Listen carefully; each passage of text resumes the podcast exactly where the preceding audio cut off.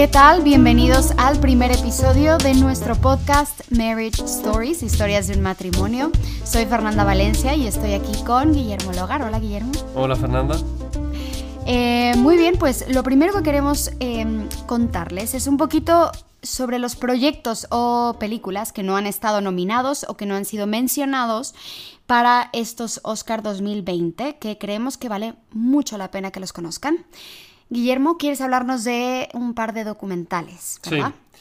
Y de hecho yo os voy a tutear, así que os hablaré de tú y os voy a contar dos, eh, sobre dos películas documentales que me han parecido excepcionales este año. La primera de ellas sí está nominada a los Oscar y se llama Al filo de la democracia y está en Netflix.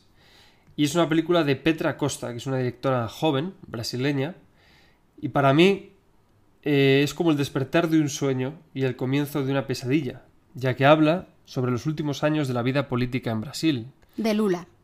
Y... Sí, Lula y Dilma, eh, el gobierno progresista de, de, ambos, del Partido del Trabajo, y el ascenso al poder de Jair Bolsonaro. Eh, bueno, es un poco cuenta la campaña tremenda llevada a cabo para acabar con, con, con Dilma, con el impeachment, y conseguir que este fascista ganara las elecciones en un país en el que no parecía que eso fuera posible. Y yo creo que eso es una gran lección para otros países. Las democracias pueden morir. Y la democracia brasileña, según además este podemos ver en el documental, está en vías de, de extinción. Y contabas, eh, comentábamos antes que eh, te gustaba mucho la perspectiva de la directora, ¿no? Porque hilaba muy bien sí. la historia con la personal. Sí, sí, me parece que el ponerse ella, además, delante de la cámara y, y ser un personaje más de la historia, eh, no es tanto por una cuestión de ego, sino que ella eh, nos ayuda a entender por qué es importante su relación con la política brasileña. Sus padres han sido eh, luchadores por la democracia durante la dictadura uh -huh. y a su vez sus abuelos, a través de los negocios que tenían, se han beneficiado de su relación con la dictadura. Por okay. lo que hay un conflicto dentro de ella y que eh, eso nos ayuda también a comprender un poco la importancia de esa lucha ¿no? política en, en, el país americano. ¿Y ese se puede ver en alguna plataforma? Sí, está ahora? en Netflix. Ah, Netflix. genial. Sí, sí, de hecho creo que son los productores. Productora de... Ah, genial. Muy bien, y también hay otro documental que todo lo contrario, el director al revés, se pone, eh, vamos, de manera anónima, ¿no? Desaparece. El, desaparece totalmente, sí, sí. que es el documental... Sí, eh, es el documental Midnight Family, que está disponible en Movistar Plus, en España, y eh, este no ha conseguido la nominación a los Oscars, estuvo en, un, en, una primera selección. Documental mexicano, o sea, sobre México, eh, hecho por un... Eh... Estadounidense. Exacto. Es un estadounidense de 30 años, se llama Luke Lorenzen. Y eh, bueno, es un espectacular descubrimiento también. Es, para mí es uno de los mejores thrillers que he visto este año. Y es una película que enseña una realidad terrible sobre el precario sistema sanitario de México. Ante la escasez de ambulancias públicas, una familia, los Ochoa, mm manejan una ambulancia privada por las caóticas calles de la capital. Su supervivencia, como familia, depende de ser los primeros en llegar al lugar del accidente y además, lo cual me parece fascinante, cobrar a, las, claro. a esas víctimas después de que les ingresan en el hospital, lo cual es bastante complicado. Claro, que era lo que comentábamos que es súper... Eh, tiene esa doble, esa dualidad, ¿no? En los personajes, los Sí. Ochoa, eh, una familia, vamos, eh, impresionante, magnífica, pero que, claro, tienen que meterse a ese mundo de la corrupción eh, para sobrevivir también, en, como bien lo dijiste, en las caóticas calles de la Ciudad de México. Entonces, un documental impresionante, muy emocionante y eh, que lo pueden ver en Movistar Plus. Sí, en Movistar Plus en España. Bien. Y bueno, estos son dos documentales, ¿no? Uno que está que sí está nominado a los Oscar, otro que no, pero ambos son para mí dos de las grandes obras de este año. Eh, dos autores, además, menores de 40 años, lo cual siempre también es muy interesante. Ya, eso es brutal. Y luego, en general, revisando las películas nominadas, que era un poco la excusa para empezar ¿no? este programa, eh, me quedo sin ningún tipo de duda con Parasite, la película de Bong Joon-ho, el director coreano además ha conseguido algo muy difícil, que es eh, grandes cifras de recaudación para una película de este tipo. Una película que no está en inglés. Exacto, y una casi absoluta unanimidad eh, por parte de la crítica. Desde Cannes, vamos, en, todos los, en todas las premiaciones han- se han llevado casi sí, sí. todo. Efectivamente, la película es muy entretenida, es inteligente, divertida, es adulta y además es sorprendente. Tiene un guion que para mí tiene... no sé, Vamos, el guion es, es impresionante, te, tiene una sor- te da unas sorpresas constantemente. eh, los personajes son eh, increíblemente bien construidos, los actores están geniales. El actor, vamos, el que hace del padre, no sé por qué no está nominado, pero bueno, eso Sí. al fin y al cabo da igual. Eh, bueno, un peliculón. Sí. Ahora, ¿se atreverá la academia a dar el premio mayor a una película extranjera? Pues lo más No. probable es que no. No, no, no, no. Vamos, se lo va a dar a 1917, que creemos los dos que, que vamos, sobran razones para que la academia eh, apoye una película así, que se comparaba. eh, eh, no se comparaba, perdona, que hablábamos un poquito, nos lleva a hablar de Green Book del año pasado, que es ese tipo de películas que la academia suele premiar con eh, esos momentos dulces, como en 1917, donde se encuentra con la mujer, donde en medio del caos de repente hay un momento precioso. Bueno, no vamos a com- comentar más la película porque el guion. Sí, bueno, es muy posible que efectivamente se lleve todos los grandes premios de la noche, como ya ha hecho en, en otras ceremonias. A mí Sam Mendes, la verdad, me parece un director sensacional y ha hecho películas excelentes, como American Beauty, Revolutionary Road o Road to Perdition. Como director de teatral es impresionante también. Sí, sí, pero aquí no me aporta nada sobre la guerra que no haya visto anteriormente, ya mejor contado, con historias más potentes y además con momentos cinematográficos más rotundos. Por mencionar dos películas, Senderos de Gloria, protagonizada por el recientemente fallecido Kirk Douglas, De Kubrick. o Salvar al Soldado Ryan, de Steven Spielberg. Con lo cual, bueno, pues sí, es una película que puede llevarse fácilmente todos los premios, pero tampoco me parece que, Sí, la historia, bueno, mm, técnicamente eso. eh, En resumen, técnicamente es eh, impresionante. Eh, y para eso tenemos que hablar de el falso plano secuencia. Bueno. Sí, no sé, o sea, también, no sé qué- si quieres también desarrollarlo un poco. A mí es que realmente, o sea, esos tipos de alardes técnicos, pues me parecen interesantes, pero no me suponen una razón para ir al cine. No sé. Bueno, a mí me gusta en el sentido eh, de que aplaudo la, la capacidad de, de hacer que parezca un plano secuencia durante tanto tiempo entre explosiones y, y esto como un videojuego, como... Pero eh, creo que es importante mencionar la película eh, A Long, Long Day's Journey into Night, que no tiene nada que ver con la obra de teatro, que es eh, de China y esa sí que tiene un plano secuencia durante una hora entera. Sí, insisto, o sea, es decir, que si tiene un plano secuencia más largo o más corto, me acaba dando un poco igual. Ya, si me la parece, historia no... Exacto, una excusa técnica que está bien. Eh, ya que la mencionas, efectivamente, Long Day's Journey Tonight del director chino Big Gang eh, se estrenó en 2019 en España, pero tiene una fecha de producción 2017. Eh, me parece muchísimo mejor película, muchísimo más interesante que 1917, aparte de eh, los, el, el aspecto técnico de la misma, ¿no? Eh, la historia me interesa más, los personajes me, me- me importan muchísimo más, etc. Sí. ¿Qué curioso- respuesta hubo en, en China? Sí, en China fue un taquillazo gracias a que la vendieron como una historia de amor. Gran parte del público pidió explicaciones a los responsables del cine al salir de la sala, porque para cuando la veáis veréis que no es una historia de amor tradicional o no es una historia de amor comercial. Con lo cual el marketing pues fue cojonudo y la gente luego, evidentemente muchos los que eh, esperaban una cosa salieron a pedir eh, que les devolvieran el dinero casi, ¿no? Eh, efectivamente, como dices, tiene un plano secuencia que dura una hora y que además es en 3D. Es que es impresionante, o sea, eh, cabe destacar, y yo lo menciono siempre, pero es que me impresiona eh, eh, eso, que el plano secuencia inicia en un punto alto, eh, sobrevolando, digamos, un pueblo en, la China rural y de repente desciende como en medio de la acción dentro de esa de una fiesta popular y se desarrolla ahí y me parece una eh, magia absoluta orquestar un pueblo entero básicamente eh, eh, sin Sí. ningún fallo o sea Creo haber leído que se hizo o se intentó 7 siete, ocho veces entera. wow 7 ocho veces. y, pero fueron meses de ensayos. Claro. En cualquier caso, aquí tiene mucho sentido ese plano secuencia y ayuda para el desarrollo de la historia, además de que es mágico. Y hay cosas que son o no son mágicas. Sí, entras sí. o no entras. Es una experiencia eh, visual muy excitante. No- Sensorial, Sí, casi, ¿no? sí, porque son, por ejemplo, yo en esta película he visto imágenes que no había visto nunca antes en mi vida. Entonces, por ejemplo, 1917 no me aporta nada que no haya visto antes. Along this Journey into Night, sí. Esa para mí es la, la gran diferencia. O sea, las, las cosas que he visto por primera vez y que nunca se me van a olvidar, ¿no? Pero bueno, la recomiendo muchísimo. Ojalá pudierais verla en el cine, aunque va a ser difícil. Si no, pues en alguna plataforma estará dentro de poco, o en Filming, DVD, a lo mejor. posiblemente en filming, etcétera.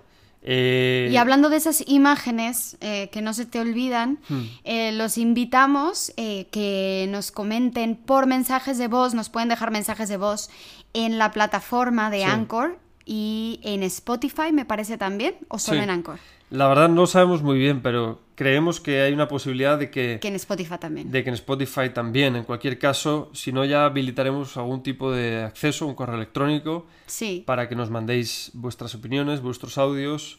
que nos comenten eso, justo qué imagen de todo este año, eh, de qué película se les ha quedado marcado y que no podrán olvidar, ya sea por eh, el aspecto visual o por la historia o los personajes. Bueno, compártanoslo y, y si podemos, el próximo episodio eh, meteremos alguno de esos audios o, u opiniones. Sí. Luego, aparte, continuando un poco con el tema de los Oscars y las películas nominadas, hablábamos de que el guion de Parasite era excepcional. Yo creo que además Sí. no tiene rival este año en la categoría de mejor guion original, salvo quizás por, en mi opinión, la película de Tarantino, Once Upon a Time in Hollywood. Precisamente es otra, otra, otra historia que mm, me lleva a ver imágenes nuevas o a sentir cosas nuevas y sobre todo por haberse inventado el personaje interpretado por Brad Pitt, Cliff Booth. Impresionante. Solamente por el hecho de haber creado ese personaje ya es un guion extraordinario. Claro, y, y Tarantino, que siempre ha sido el, el genio para convertir y traer la historia a la vida, ¿no? Eh, Sí, para revisar para la historia, revisar la historia y darle otra, otra, otra vuelta. para y, jugar con ella. Claro, eh, y vamos, no lo hace nadie mejor que él y que, vamos, yo no, no creo que eh, tenga competencia en ese No. aspecto tampoco. Para mí, Once Upon a Time in Hollywood es un- también una de las grandes películas de este 2019. La única pega que pondría Tarantino es la infrautilización del personaje de Roman Polanski. Porque si bien em, Sharon Tate está iluminada, brilla y su presencia es una constante en la película, aunque no tenga eh, grandes escenas de diálogo o grandes momentos protagónicos, pero las veces en las Sí, que cuando- aparece Cuando está en el cine, nada está en el más, cine. ¿no?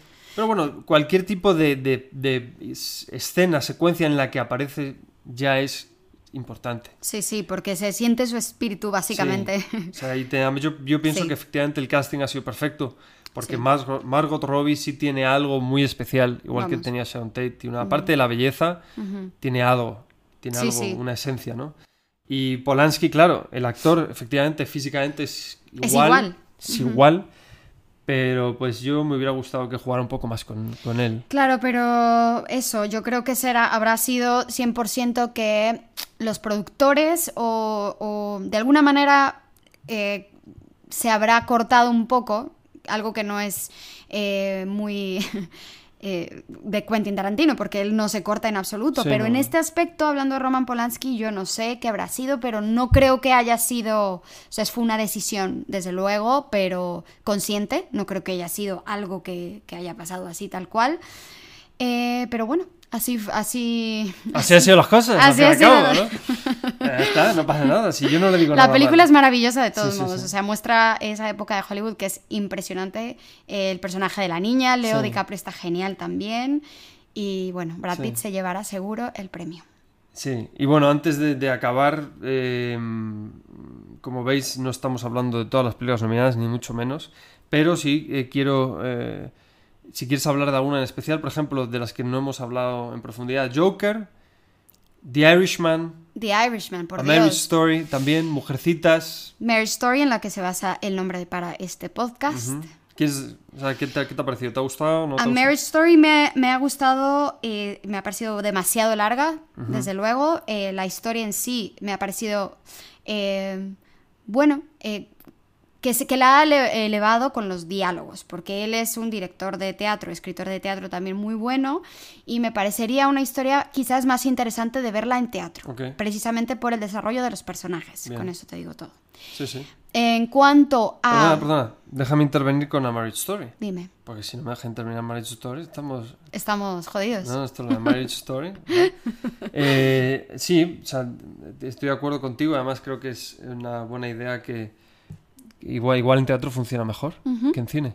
A mí sí que rescato la, la escena en la que viene esta... mm, La asistente La social. asistente social, que eso sí me parece brillante. Sí, sí. O sea, tanto ella, esa actriz, como Adam Driver en ese momento, me parecen brutales. Y por ese momento ya la película me, me gusta, a pesar de que efectivamente es muy larga. Y por ejemplo, la escena en la gran discusión entre Scarlett y Adam Driver me parece un poco excesiva. Es muy teatral, es que es, es muy Pero quizá teatral. demasiado forzada en algunos momentos. Su, su trabajo, el de Scarlett y Adam Driver, no me parece que sea el más brillante dentro de sus carreras. No, no soy un gran defensor en ese sentido de la película. Y hablando de esas eh, escenas que, que te cambian quizás una película que podría no haber, eh, en lo personal, pasado desapercibida, para mí, en Joker, por ejemplo, Ah. esa escena en la que está el enano eh, eh, luchando, o No si bueno, es- no luchando por... No sé si es políticamente correcto decir en el enano. No, la persona pequeña. Eh, entonces, esa escena en la que... No lo sé, ¿eh? No, yo tampoco lo sé, la verdad, pero bueno, eh, ya, lo, ya lo veremos eh, para el próximo episodio. Eh, esa escena en la que está el, el actor pequeño que está, acaba de, de presenciar el asesinato de- del Joker, ya convertido eso en el villano, al, al- al otro payaso, en el que no sabe si realmente lo va a matar o no lo va a matar. Sí, esa es muy buena. Es el único momento en esa película que yo sentí que realmente no sabía qué iba a pasar. Sí, es la El única, único- es la única parte espontánea de la película. el único momento en lo que en lo personal hay una tensión Sí. y, y esto. Pero bueno, eh, seguro Joaquín Phoenix se llevará la estatuilla eh, y bueno, a ver. Sí, por su exceso constante y derroche de sonrisas. Luego, evidentemente, no hemos hablado, pero yo creo que a los dos nos, nos ha gustado mucho The Irishman, de Sí. Martin Scorsese, que efectivamente, si hay que valorar quién es el mejor director de todas las personas que están ahí, Es Martin Scorsese. no puede haber ningún tipo de, de Duda. de duda ni discusión. Martin Scorsese es el mejor director vivo. Exactamente. Su última película fue Silencio y fue hace cuántos años? Tres años. Maravillosa, también Es tampoco estuvo premiada. Una obra bueno. maestra. Cada vez que Scorsese, Scorsese hace una película deberían darle un premio, solamente por, por haber hecho la película. Pero evidentemente, bueno, eh, es una película larga. Densa, eh, es Netflix y ya sabemos eh, los conflictos que tiene la academia Sí. con las películas eh, producidas ahora mismo Por por, esa plataforma. Y bueno, pero cabe destacar el trabajo impresionante de los míticos Robert De Niro, Al Pacino, Joe Pesci que ha vuelto. Sí. Y, y bueno, eh, su genialidad no queda, no Sí. está jamás puesta en duda. Ahora, evidentemente, si no te gustan las películas de mafiosos, no te gusta el cine de Scorsese, no te gusta uno de los nuestros o Casino, pues posiblemente no te guste The Irishman, porque es un homenaje a todo ese cine. Claro, pero también creo que es una película que en este caso va más allá de, de- de una película de mafiosos, también habla de la vejez También. y de, de- ver las cosas a toro pasado, y ¿no? Sí. Y que es eso el personaje más que nada de Robert De Niro, eh, esa decadencia, ¿no? De, Sí, sí. de un personaje. Sí, sí. No, no, tiene muchísimos matices y muchas capas y muchas formas Sí. de, de verla, pero evidentemente digo, si no te gusta el cine de Scorsese, pues Irishman es, un, es un homenaje a su propio cine. Pero bueno, eh, Eh, un bueno, poco para terminar ya, ¿no? Yo tengo una frase que quiero rescatar con Ah, esto de nuestras eh, preferencias, ¿no? Y por qué estas películas de las que hablamos y no otras, etc. Hay una frase de Mario Benedetti que dice, cinco minutos bastan para soñar toda una vida. Así de relativo es el tiempo. Cualquiera de estas películas de las que hemos hablado tienen momentos, segundos, un minuto que se nos van a quedar para siempre grabadas. Entonces, queremos invitaros a las personas que nos estéis escuchando a que nos compartan esos eh, minutos, esas imágenes que, que, como les dijimos ya, que no se les han olvidado. Eh, no vamos a hablar de Jojo Rabbit, pero Jojo Rabbit existe, es una película que está ahí y está nominada. Pero bueno, eh, les queremos volver a invitar a que nos den sus opiniones, nos manden sus mensajes Encontrarán la forma de llegar a nosotros en la página del programa de, en Spotify, en cualquiera otra de las plataformas por las cuales nos estén escuchando. Muchísimas gracias eh, por escucharnos en este primer episodio de Marriage Stories. Muchísimas gracias, Guillermo. Muchas gracias, Fernanda. Y nada, estamos muy emocionados por esta noche los Oscar, no vamos a dormir y esperemos que en el próximo episodio podamos ya hablar de los ganadores, los perdedores y los ausentes. Muchas gracias a todos. Muchas gracias.